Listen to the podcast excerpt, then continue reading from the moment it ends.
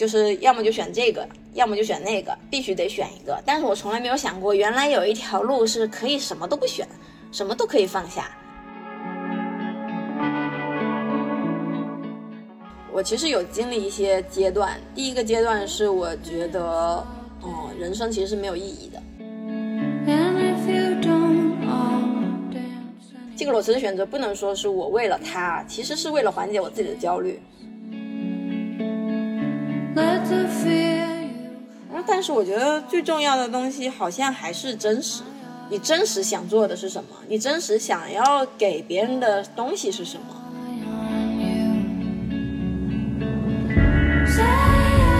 你现在收听的是《爱与星球》，《爱与星球》是一个关注内心成长的线上社区，让每一个生命在爱之中得到绽放。关注同名公众号，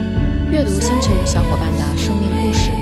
了解入群方式和我们的活动信息。我们期待在星球上与你相遇。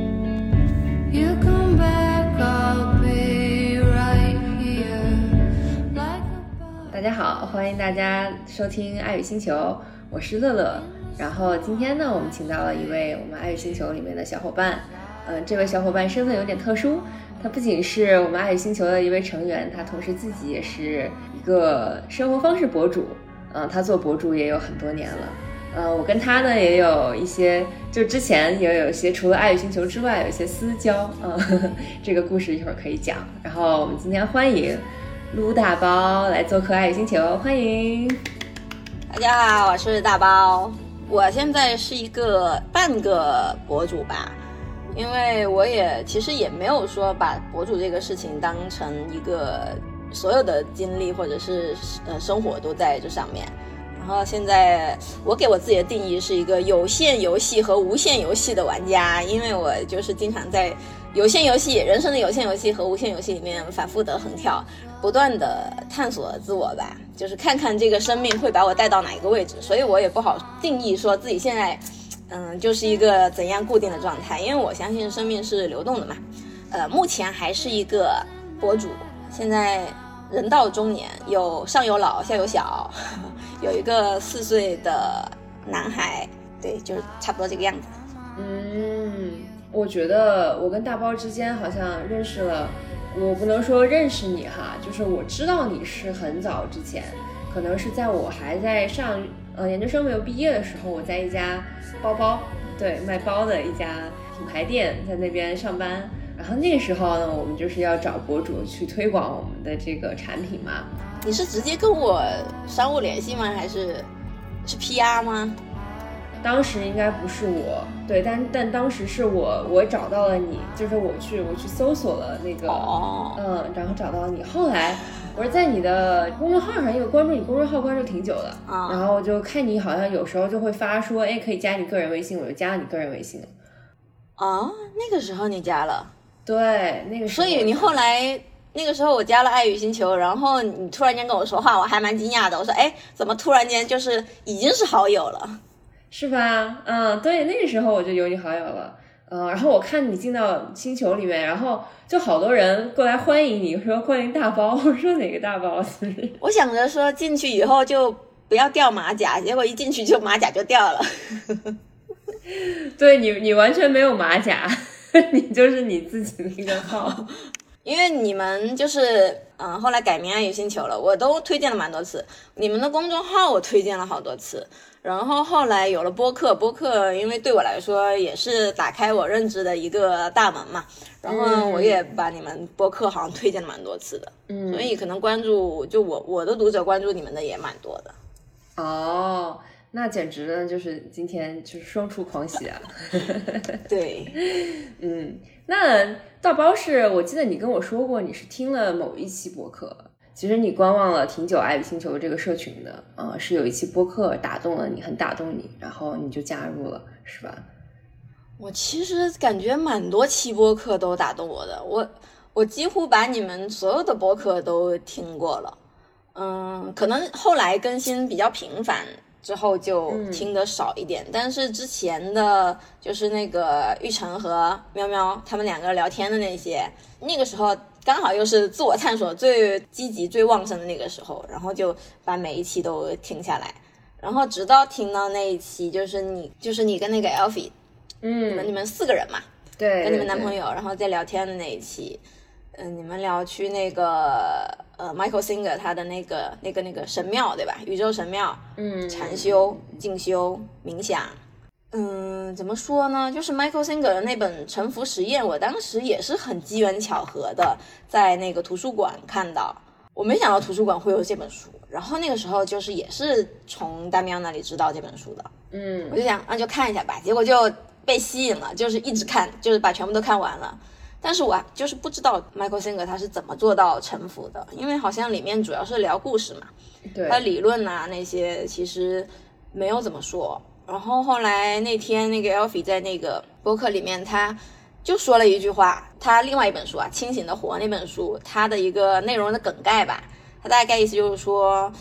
就是我们脑子里面有很多的念头、想法，然后就就是把这些念头放掉就好了。然后我听到这句话之后，我就立刻在心里面尝试了一下，然后立刻马上就所有东西都放掉了，我就就哎，原来我可以放掉，因为之前我一直是有做自我觉察，然后有意识到自己的想法呀，意识到我在想某件事、做某件事，然后是一个比较清醒的状态。但是我一直以来的感觉就是说，我一定要找到一个专注于某一个意识，或者是专注于某一个想法，然后就践行下去，就觉得自己一定要是是有选择的，就是要么就选这个，要么就选那个，必须得选一个。但是我从来没有想过，原来有一条路是可以什么都不选，什么都可以放下，然后就感觉到非常的轻松。原来脑子里面这些想法是可以都不要的，然后就从那个播客开始，然后我就就开窍了吧。嗯，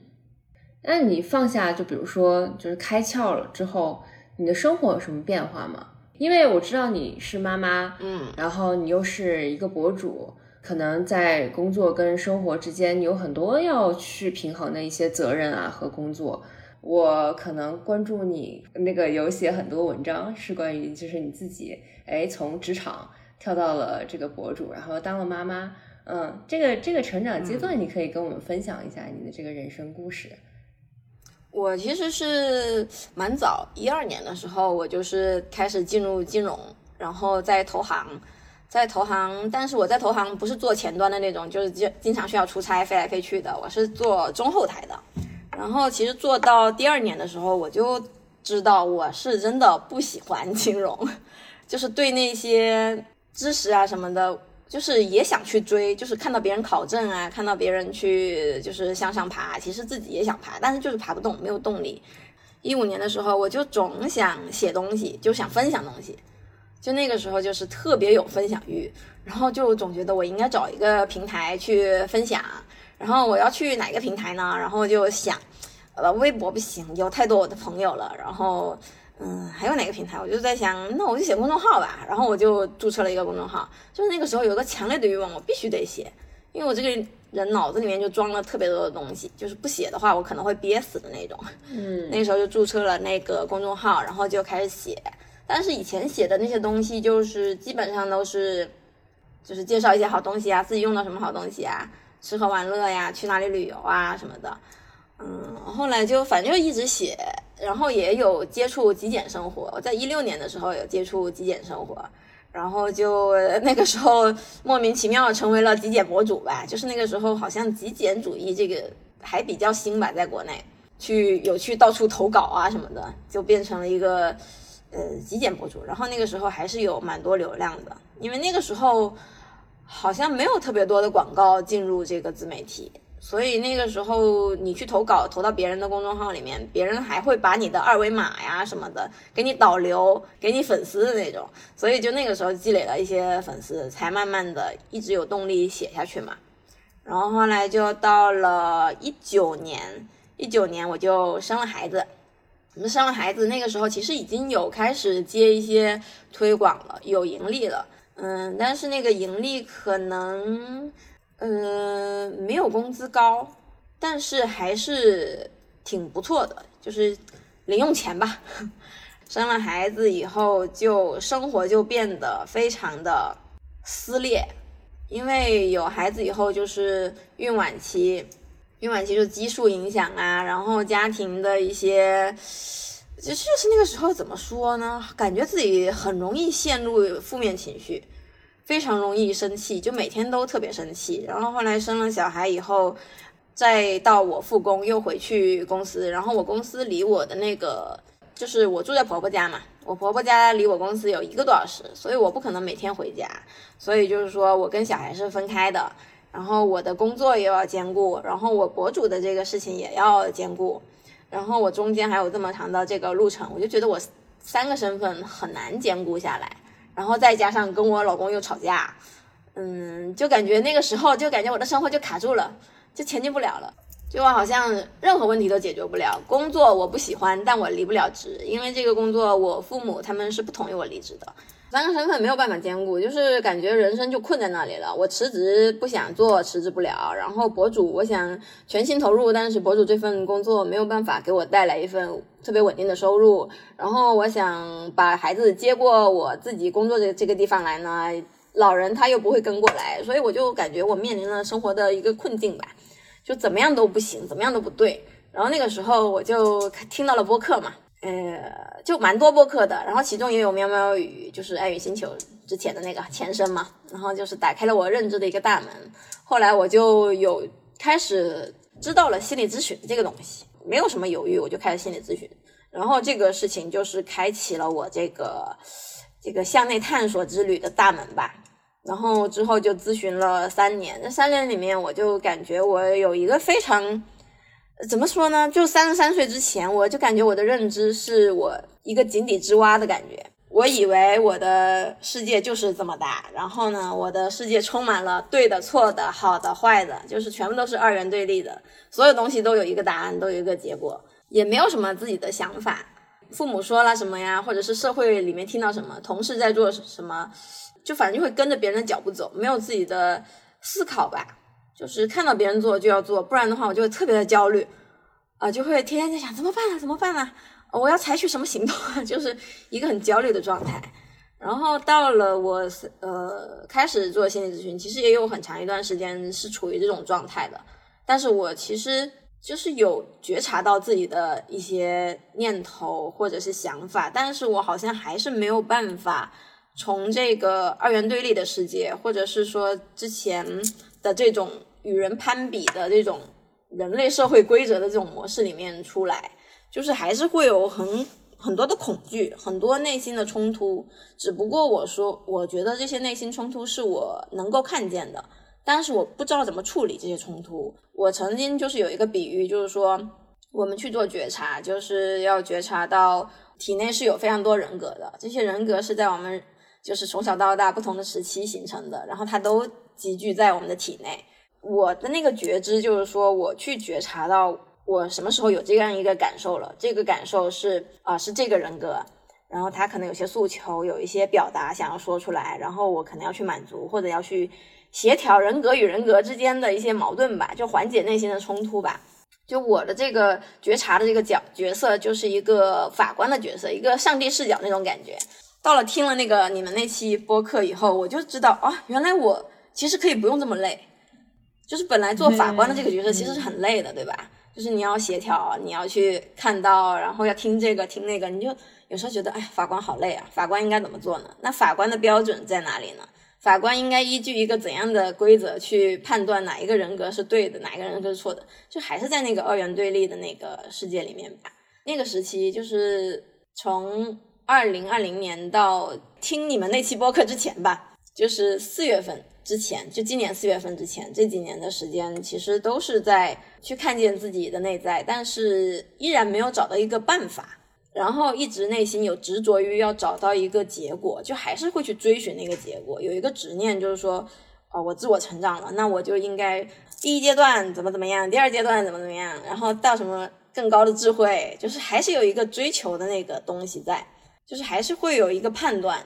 嗯，这个判断，这个追求，只是说他换了一个赛道啊，就是你是向内看的，不是说我们去追求物质世界。但是相反，你是去换了一个赛道，你到内在世界里面来，同样的寻找在外物世界的这一些这套规则的这个一个胜利吧，一个成功人生吧，其实就是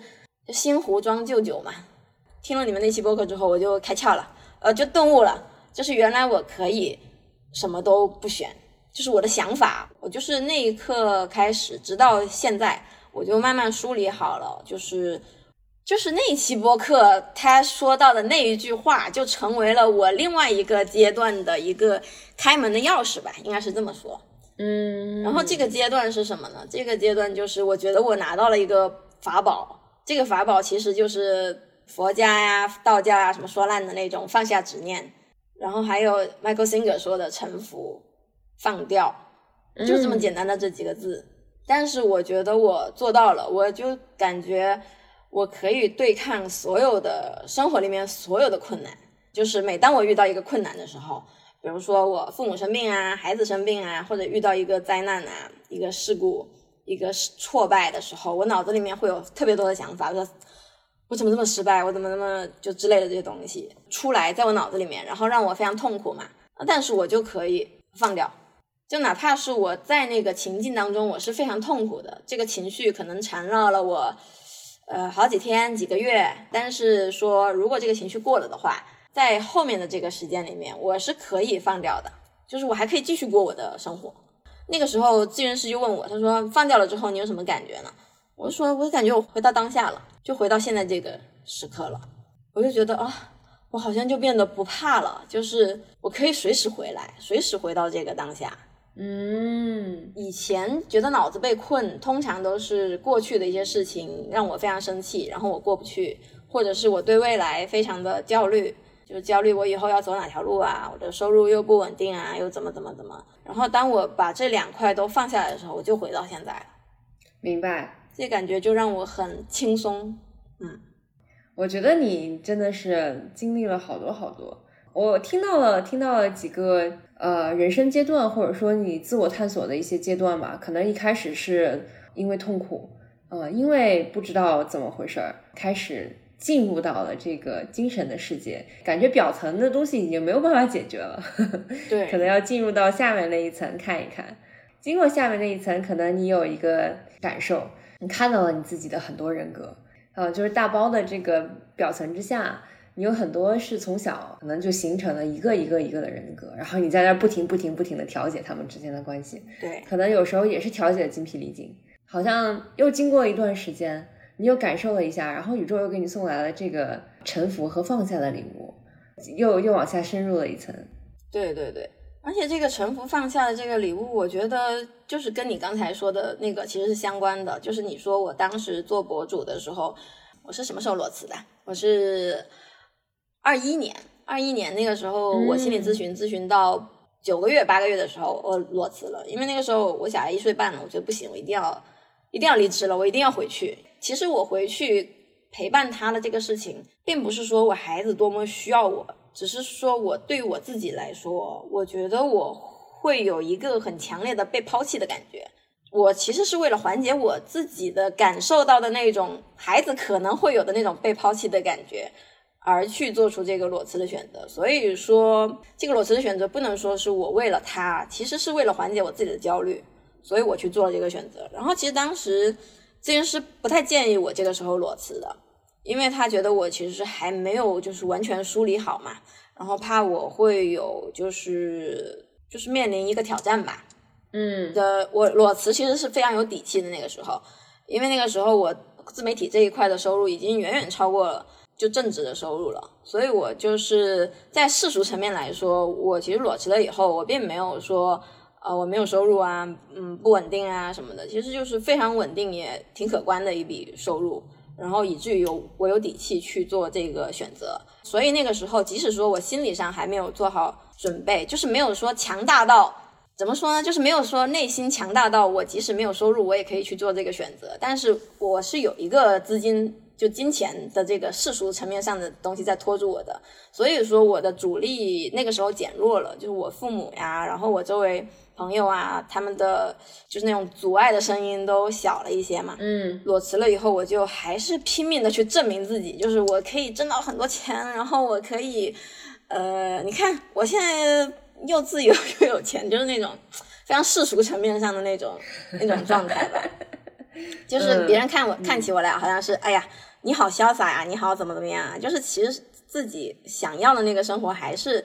别人的认可，然后世俗上意义的成功的那种感觉。就是后来你不是说到我这个跟广告主的关系嘛？今年自媒体不是寒冬嘛？嗯，距离我裸辞也就两年，然后这个寒冬呢，就是断崖式的，就是原来就是可能就是每个月可能都有好好好些推广啊什么的，然后到了今年从一月份开始，我感觉是预算计划吧，就是那种你你应该是知道的对吧？对，预算计划，然后突然间砍掉，对，然后今年开始我就不投这个地方了，因为我原来是写公众号嘛，嗯他可能投去抖音啊，投去别的平台，然后所以今年这个就是立刻就没有了。嗯，从一月到现在七月了，好像接的数量非常非常少。嗯，然后我其实从一月到四月都有焦虑，有在想我要怎么做呢？我这个内容方向，然后要怎么调整？因为我同时也有运营小红书，还有 B 站嘛，也有发内容嘛，总在想要怎么办，怎么办，怎么办，焦虑的啊，就从那个播客开始。然后对我就放下了，放下了这些焦虑，然后我就就突然间觉得这个自媒体寒冬没有收入的这件事情，反而是宇宙给予我的一个礼物。它让我有机会，终于有机会去面对一个恐惧吧，就是那种匮乏的恐惧。嗯因为以前在我收入很高的时候，其实我没有办法去面对这个恐惧，而且我没有办法跳脱出那个圈子，就是那个一个闭环。这个闭环就是说我我要不断的买，我要买的有品位，有就是有别人看起我来，就是看看我会觉得我怎么怎么样，就是这种。然后呢，在这个程度上呢，我就会吸引同品类的那些广告商，然后广告就越多，收入就越多，钱就越多，我得到的认可就越多嘛，就是一个闭环。然后我有一个恐惧，就是说我很害怕我没有了这些认认可，因为我其实想要过的那种生活，并不是买买买的生活，我其实想过的是一个少而精的生活。我不希望我的世界里面太多东西。有时候我看那些快递，我真的是好累呀、就是我要去拆，然后我要看适不适合我，然后用了一段时间，我还要又是要放到我的平台上面看一下能不能，就是需不需要去推荐它，或者是吐槽它，嗯、然后不适合我的我要退回去，就是我一直在这种跟物的缠绕中，我觉得我的精力好像一直都耗费在这上面。然后其实我更想做的事情就是精神上面的，或者是嗯，虽然也不能说明确的找到了哪一个目标，但是肯定不是说天天就是围绕着物品，我要去打理物品、维护物品，我觉得特别的累。嗯但是那时候我就是很匮乏，比如我赚到了某个数量的钱，我就在想，那下个月呢？下几个月呢？那我应该赚再赚更多，不然我就原地踏步了呀，我就是失败呀，就没有达到那个越来越好的那种标准啊。就是我就很害怕停下来，就是一停下来我就觉得啊不行了，我父母会就是说，你看你不该裸辞啊，你看你果然就是不稳定啊，就很多很多恐惧、评判那些东西，我以至于我不敢。而且广告就是那些商家挺多的，那个时候他们不断不断的来找，就是你当产品又是好的，然后你又可以赚到钱，然后大家也非常想在你这里买东西，因为他们出于信任都会在我这里买东西，就觉得是这是一个三赢的选择。但我为什么还会觉得这么累呢？就是没有机会跳出跳出这个环，嗯，这个环里面充满了期待，然后就非常恐惧，我不敢，我不敢选，我不敢拒绝。天呐，就是因为在外人看来，博主这个行业真的很光鲜，你打扮的又精致，家里又漂亮，你做这种看似像兴趣一样的分享，然后还还还有很多人来来关注你，来赞赏你，然后广告主也给你打钱。我没有想到这背后竟然有这么多你的内心挣扎在里面。其实这个都是关于度的吧，对对对，你说的特别好。呃，我从来没想过作为一个博主会有这种匮乏心态。我一直觉得博主是一个很丰盛的一种感觉，你知道吗？嗯呃，你让我想到就是内心的丰盛跟物质的丰盛，其实呃完全是两个世界，完全是两个不一样的东西。嗯、不能用表面的这种看似丰盛的生活和这个物品的堆积，呃，来揣度一个人的内心他是不是丰盛。嗯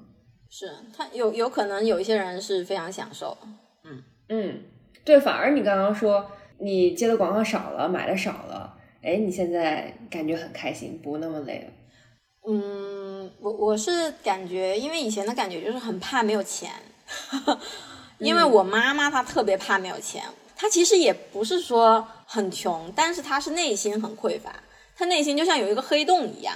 永远好像填不满。就是说她可能现在她就公务员退休，她其实那个退休工资还挺高的，就是可能比我们打工人那些可能还要高一些，但是她就是还是想要暴富。就想要有更多的钱，他的欲望非常的大。然后我妈的这个金钱观其实也是影响到了我，我也是非常没有安全感的。以前特别没有安全感，就觉得只有说财务自由了啊、我赚到了多少钱，然后我的钱可以怎么钱生钱，之后每个月我躺着都能有一笔多大的钱，之后我觉得我的内心才是安心的。其实刚开始接广告的那段时间，没有这种累的感觉，就是很开心。就是它的数量没有那么多，然后找你的人没有那么多，你是可以承接住的这个状态。然后到了后来就哇，好多好多，然后你也很难说，因为本身就匮乏嘛，你匮乏的人你怎么可能去抵挡住这些诱惑呢？所以就是就是说，呃，嗯，可能东西我是我有了，我不需要了，但我觉得我可以从另外一个角度，就是说我不需要，但是别人需要啊。就是你，你可以看我，我用了以后，我这个东西是好的。那如果你需要的话，那你可以买。我就把自己当成一个渠道了嘛。但这个渠道就是多了以后，东西多了以后，确实会非常累的。嗯，哎，那那你现在之前是恐惧没钱，就是当你这个没钱的时刻真的来到你生活里面了，你怎么应对啊？就是不光是你，还有你的家人。我家人啊，我家人，我妈那天还说了一句话，她说：“哎，最近怎么看你的公众号没有 没有合作啦？”我说：“啊，对啊。”然后我就不理她了。就是我现在对我父母的期待，我是可以完全放下了，所以我不会被他们期待所绑架了吧？嗯，为什么呢？其实还是回到了刚才那个法宝啊，就是说放下执念。就当我去想我的父母会怎么看我，他们会失望，他们会对我有所期待，然后我又这么啊，我又失败了，怎么这个乱七八糟的东西又出现在我脑子里的时候，就放下，就放掉。嗯我脑子空了，然后我就会去做我，比如生活里面我可能需要做一些，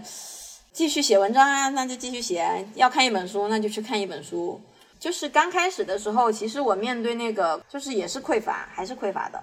然后后来我就也是看了一些书吧，然后他就跟我说，生命是丰盛的，就是作为一个人的存在，存在于这个宇宙本身就是丰盛的。这其实很难说清楚啊，我感觉这个也是我为什么要写写东西、写文章写出来的一个原因吧，因为我觉得我的口头表达可能未必能很好的把这个我的这个感受描述出来。嗯就是在我顿悟了以后，就是觉得原来我的脑子里的念头我是可以不管它，去直接放下以后，我其实有经历一些阶段。第一个阶段是我觉得，嗯，人生其实是没有意义的，就是我会觉得我这个地球，我经常去看这个地球在这个宇宙里面的一个状态。我那天看到一幅图，那个图就是一个黑色，完全黑色的一个图。这个是地球的一个拍摄到的照片，就是 NASA NASA 拍摄到的照片。然后想，哎，地球在哪？我完全找不到呀。后来发现，哎，这个小白点是不是我的手机屏幕脏了呀？然后我就擦一下，怎么擦不掉？难道这个就是地球吗？就是像一颗尘埃一样，在那个太阳系还是银河系里面，它就像个尘埃一样，那么那么小。然后呢，我还知道除了银河系以外，它还有其他的非常多的星系。整个宇宙星系、星球、行星的数量可能，恒星的数量可能有亿亿亿亿亿亿万颗吧。地球在这个宇宙上面真的是太小了。然后我站在这个地球上面，我相对于地球来说，我太小了。然后后来那几天我就一直觉得，我开着车，我在那个路上开着车，我就看向上面那个天空，我就觉得那个天空不是天空，它穿过天空的那个大气层，穿过外面去，它就是太阳系，然后银河系。哇，我的天呐，我这么小，我的这些烦恼就是什么家庭啊，什么工作呀之类的东西，我就觉得啊，这些东西还是值得去那么烦恼，那么投身其中的一个大烦恼嘛。就人生，人就是生活八十多年或者九十多年，这个人生看起来是我们给它一个很长的一个定义嘛，就是九十多年，对于我们人类来说，好像是很长一段时间了。但其实，在整个星系或者整个宇宙来看，它其实就是像人类去看一只昆虫，一只寿命可能只有一天的一只昆虫的那个感觉，其实它是非常短暂的。所以说，为什么说人到这个世界上是来体验的？就是你看起来你很长的这一生，对于很多可能高维一些的东西啊，一些时间的一些维度上面更更长的一些生物来说的话，它像我们人类看着蚂蚁啊。看着一些生命只有一天的昆虫啊，然后可能蚂蚁堆里面蚂蚁也有那些宫斗啊、爱恨情仇啊，然后那个蚂蚁可能也把它放到无限大，哇，我整个宇宙就是我的这个我老公了，我小孩了，就会感觉哇，就是好像人生好像没有意义啊，那为什么我还要活在这个世界上呢？嗯，就陷入了一种虚无吧，可能虚无了有个几天。然后虚无了几天之后，我又觉得哇，我真是厉害，我就是这么虚无了，我居然还活着，就是还在继续着每天的生活，嗯，然后就可能这个就到了一个什么荒诞主义了，对吧？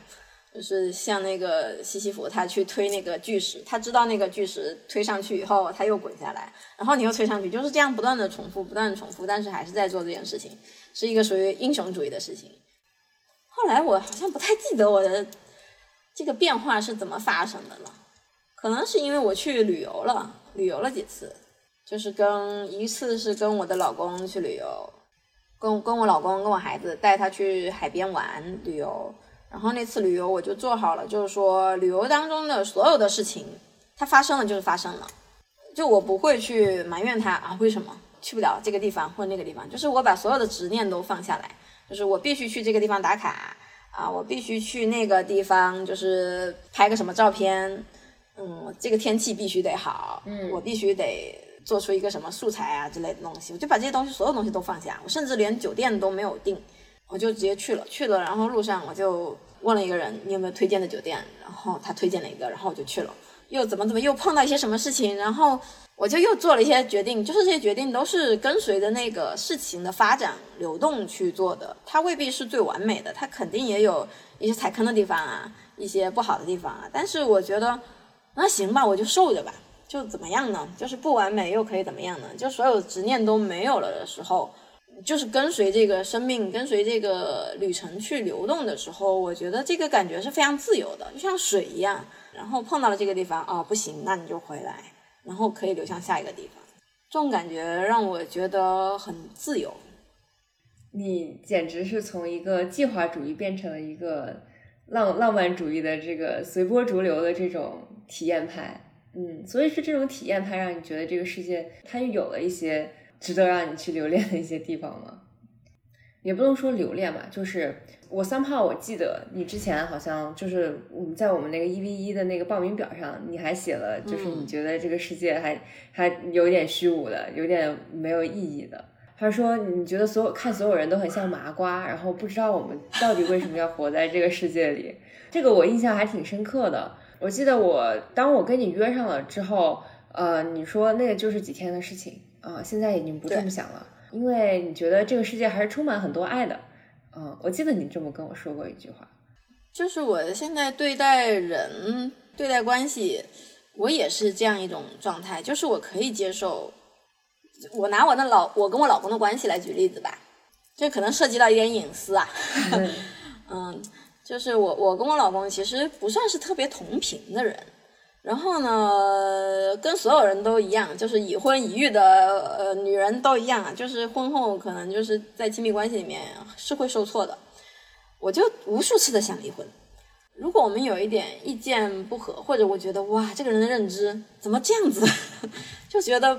不公平的时候，然后我就想想要离婚。但想离婚的时候，我想哇，离婚好麻烦啊。嗯，我我这小孩就是我们要怎么带呢？就是他带几天，我带几天。但是如果我安排好一一周一到周五我带，周周六周日他带，他会不会答应呢？呃，那以后如果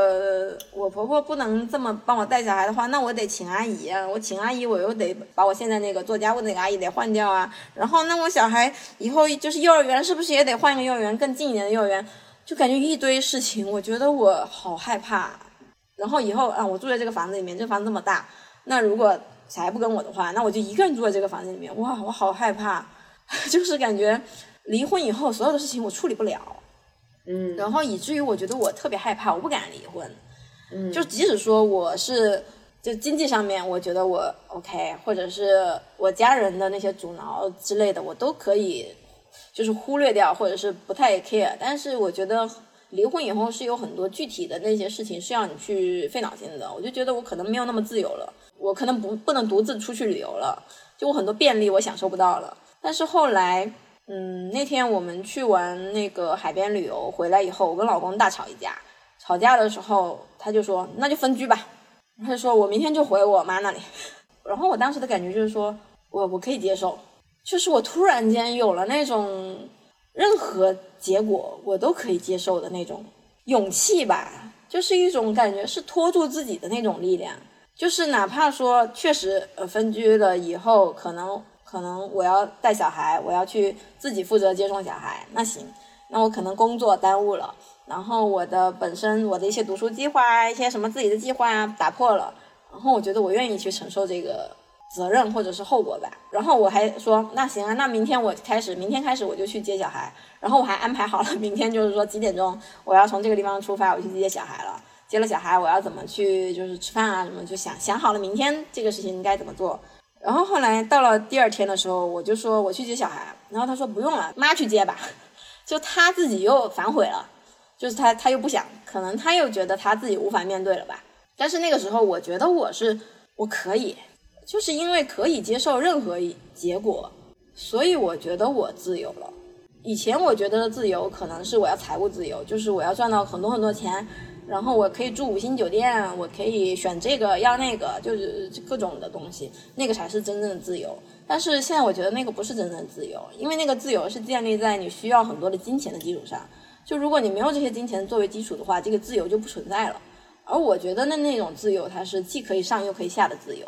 就说我可以住五星酒店，但是如果我没有钱的话，我可以住一个非常烂的一个地方，甚至说睡机场，就是一个非常流动的一个状态吧。它因为如果你说，嗯，财务自由才是自由的话，那它只是一种向上的自由，它是有标准的，它是你要越越越来越好的，你是一定要去住到五星酒店的，就就是它还是一种标准。如果说这个东西它是有标准的话，那它就不叫自由了。嗯，所以我现在理解的自由就是说我可以接受任何的结果，承担任何的责任，哪怕说这个责任让我就是非常痛苦，啊，没有了自己的假期，不能去旅行，没有了自己的生活，我但是我觉得我承担起了这个责任的时候，我其实就自由的，我接受了这个结果。嗯，我之前听说过一个说法，它就是它把自由分成了两类，一种自由呢叫做 freedom from，你从什么东西中解脱出来的自由。嗯，还有一种自由呢，叫做 freedom to，就是你有这个自由去做什么什么事情。然后他说，就是人的本性都是先天的，就是他有这种冲破一切阻挠的这种 freedom from 的能力。对。但是更宝贵的是，你有一个 freedom to，就是你去选择做什么东西的能力。比如说，你说你去选择，你去接受所有的可能性的这种自由，它其实在背后，它就代表着你要承担一些压力。你要承担一些责任，嗯，然后你可能要承担一些，就是嗯，你以前没有没有经历过的这些可能性的，呃，有一些失败啊，或者说让你不舒服的这些东西，别人的目光什么的。但是，就因为你选择了你去做你自己，然后你承担了这些东西，这是一个更有力量，然后更高级的一种自由。你去选择了不去控制的自由，因为我有法宝呀。如果有一个机会，你去跟十年前的自己说一句话，十年前你在哪里呀？十年前，二十六岁的时候，二十六岁的时候还在还在那个公司，我还去了西藏旅游，自己一个人。那个时候我说，我跟我朋友说我去找找自己，但是那个时候我连自己是什么都根本不知道，是过了很多很多年之后才知道自己是个什么东西。嗯，想跟那个时候说自己说什么，就是就想做就去做吧，就是因为所有的事情都是应该发生的，没有任何的错误，没有任何的弯路。就我觉得我走到我现在，我可以原谅，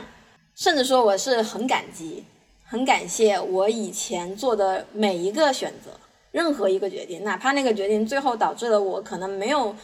得到一个非常好的结果，但是我依然感谢那个决定，因为。没有以前的所有的这些很细小的这些沙粒吧，它不可能成为现在我有这样的感受。就是我因为体会到太美好的感受了，所以我原谅过去所有的错误和弯路。就它不存在错误和弯路，它就是应该发生的。那你刚刚还说了一个，你说找自己，你现在觉得自己是什么呀？嗯，自己是什么呢？自己。嗯，之前我会觉得自己是，哎呀，我我我突然间我也不知道自己是啥，自己就是，嗯，没关系，因为我已经抛掉了所有的身份啊，比如说是妈妈，是女儿，是博主，这些东西呃都无法代表我，所以我也不好说自己是什么，自己可能就是跟所有人都一样。那我想问大包啊，如果就是你你现在是一个有这样的人生经历，然后是有这样的智慧的人，然后你你在反观现在，就是比如说你现在在做的这个自媒体，然后你在做的博主，这个博主行业如今已经跟你刚刚开始做的时候不一样了。嗯，有很多就是人冲进了这个行业，就觉得这个行业哦它很好，我一定也要在这里面有一番自己的天地。你面对一个就是特别特别想想要在这方面有所成就，但是，呃，又很卷的这样的一个 行业里面，就是那样的一个小新人，你会对他给给个什么建议吗？我感觉我其实也没有做成什么样子啊，我我觉得我我也依然还是一个小透明啊，就是太谦虚了，小透明吧。嗯。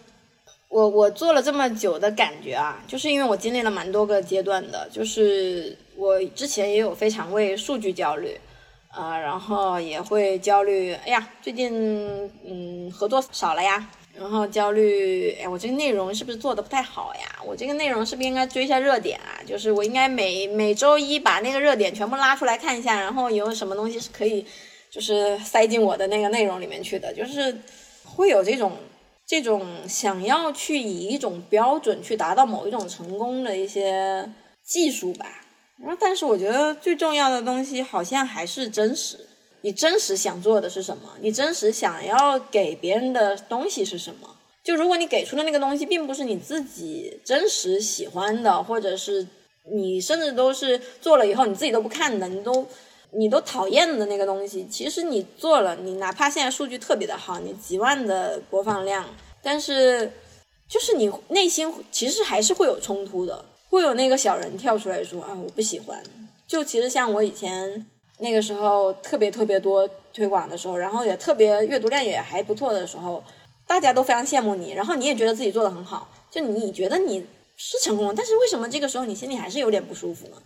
而且只有真实的东西，你才可以长久的、长长久久的想要做下去。就好像我现在写这个向内。内在探索的这个内容，其实并不是说我啊，我要去看哪一个热点，就是符合什么时事之类的，就是我自然而然想写出来的东西，就是我想要告诉别人，或者是我体验到的，我想要分享出去的东西，就是非常自然的就出现在我脑子里面，然后我非常自然的打开电脑，非常自然的我就想写出那一段话来，然后这个感觉就是一个自然流动的感觉吧。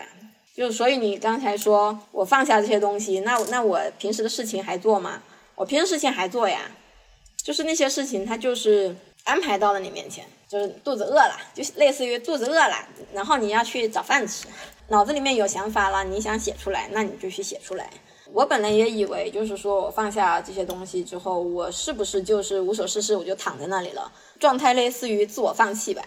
但是其实不是，就是我还是去。去经历、去感受，然后去写、去拍视频，嗯，去尝试一些新的东西。但是那个对我来说，不像以前那样子，是我要着急给自己贴标签，我着急要去赚钱，着急要去，嗯，成为一个什么样的人。嗯就现在就的感觉就是说，我是做这些事情，但是我不问那个结果，就结果怎样都可以，因为我都都可以接受。既然这样子的话，那我就就做这个事情，做了这个事情就可以了。嗯，我我听到你这个说法，就我让我想到了，就是那个流传很广的那个开悟的故事，就是说一个和尚，你问他开悟之前他干什么，他挑水吃饭，然后念经；你问他开开悟之后，他还是挑水吃饭念经，但是他挑水时候只挑水，吃饭时候只吃饭，念经时候只念经，对就是没有没有杂念啊、他可以享受他在这个过程当中每一个当下给他的体验。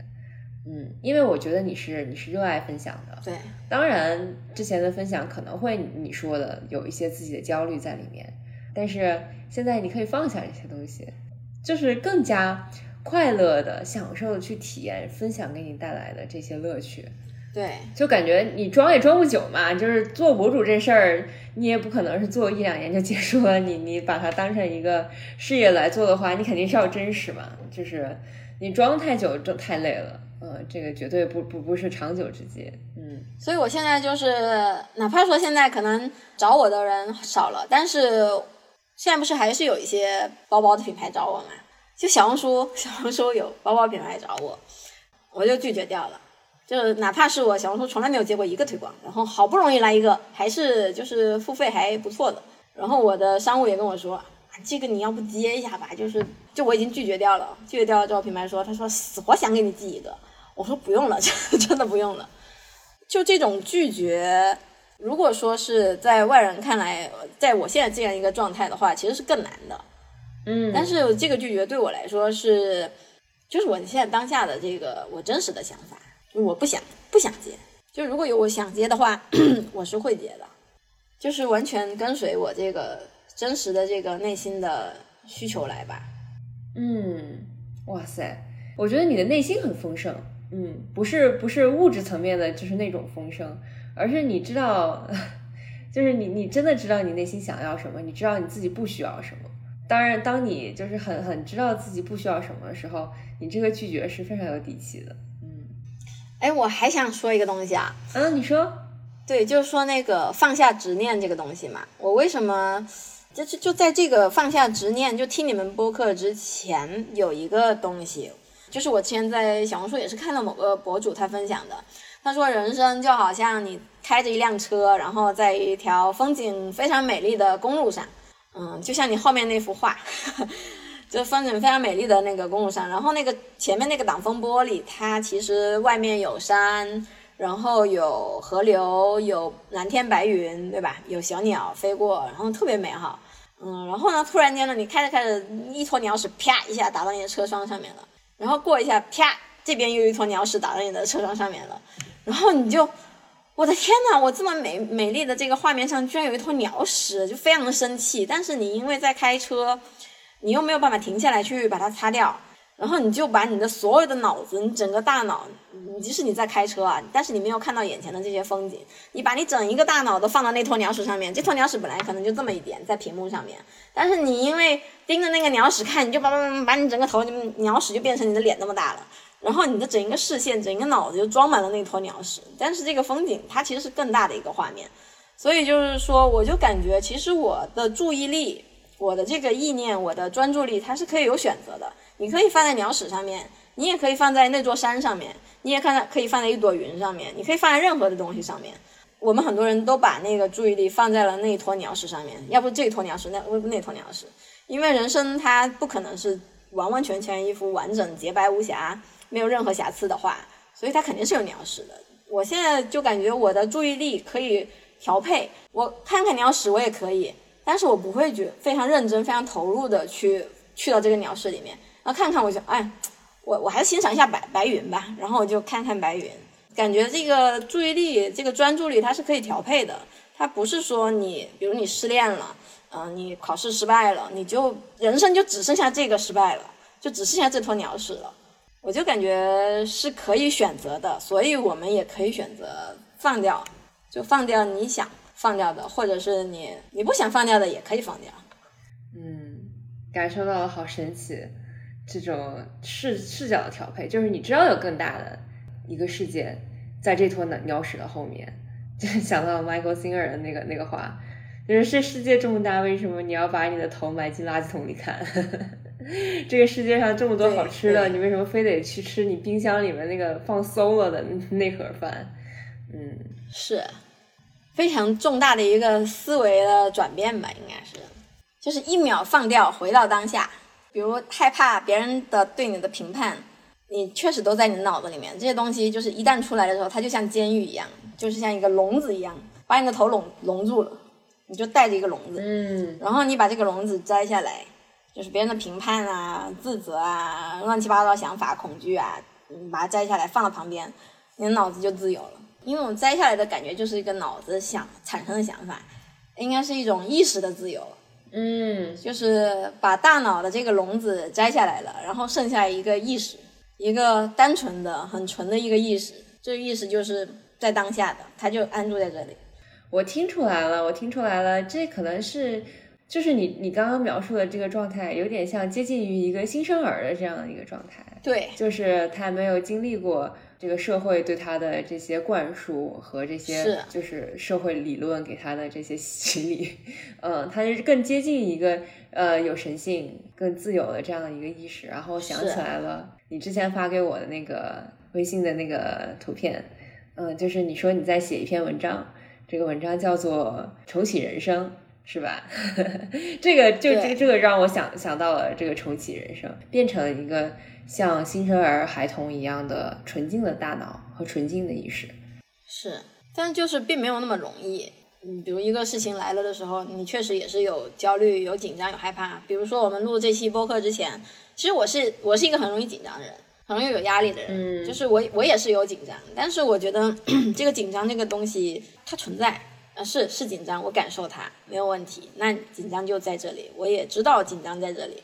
但是我就觉得我是可以去接受它的。包括说我可能紧张，我为什么会紧张？我可能会觉得，呃，有一定的播放量，可能有人会对我评判啊，啊，你的声音怎么这样？你的表达也不不清晰啊，怎么？就这些评判的声音，可能它又会出来。就是我也就是也在害怕这个东西，但是我觉得我可以接受任何结果的这个接受，它包括接受了我的紧张，接受了我害怕的这个，就我的恐惧。我不是说我不会产生一些情绪啊，就是我连这些情绪我都可以接受的话，我就觉得我没有什么东西是不能接受的，所以我又自由了。嗯 我觉得我都行。哇，那所以我特别特别期待说大包看大包写的那个重启人生那篇文章，你现在写的怎么样了？有没有什么进展？因为我我想写的完整一点，因为我觉得，嗯，放下执念这四个字，其实我们从小听到大嘛，我感觉我听了很多很多年了，但是我真正做到的是这几个月，然后并且是从所谓的开悟，然后到现在三个月的时间，我才逐渐整理清晰我怎么样去运用，有一套自己的这个流程吧。就是怎么去应用这个东西。所以我那个文章我是打算慢慢写，写写的可能会比较长，就一二三四五六七八九十，就这样这样写下来。因为我觉得这个实在是太好了的那个感觉，就是说世界上所有人其实都是在一个浅很浅的池子里面扑腾。就是在那里，哇，水好深啊，好害怕，然后在那里扑，快快快快游到岸边去，就那种感觉。然后呢，我就是那个开悟的那个感觉，它就像是我突然间站起来，嗯，这个水怎么这么浅啊？就到我的膝盖，就我原先那么害怕、那么受苦、那么扑腾、那么努力，怎么现在就一站就站起来呢？然后那个时候就觉得哇，旁边的人还在扑，就大家还在这么痛苦，我就非常想把这个事情告诉他们。我就说，这个池子真的很浅，你要不要站起来试一下？就你站起来之后，你就会发现，你其实不需要那么努力的去游到那个彼岸，而且我觉得那个彼岸它是不存在的，就人生没有彼岸，它可能就是当下这个时刻，你站起来了，现在立刻马上把你脑子里的想法、那些东西、那些困住你的东西就放下来，就这么简单。你说的我都起鸡皮疙瘩了，你这个比喻太太奇妙了，嗯，尤其你在说人生可能没有彼岸，唯有就是当下你站起来的这一刻，对，就是这一刻，包括我们现在聊天的这一刻，就我可能脑子里有些想法放掉，就没了，就是这么简单。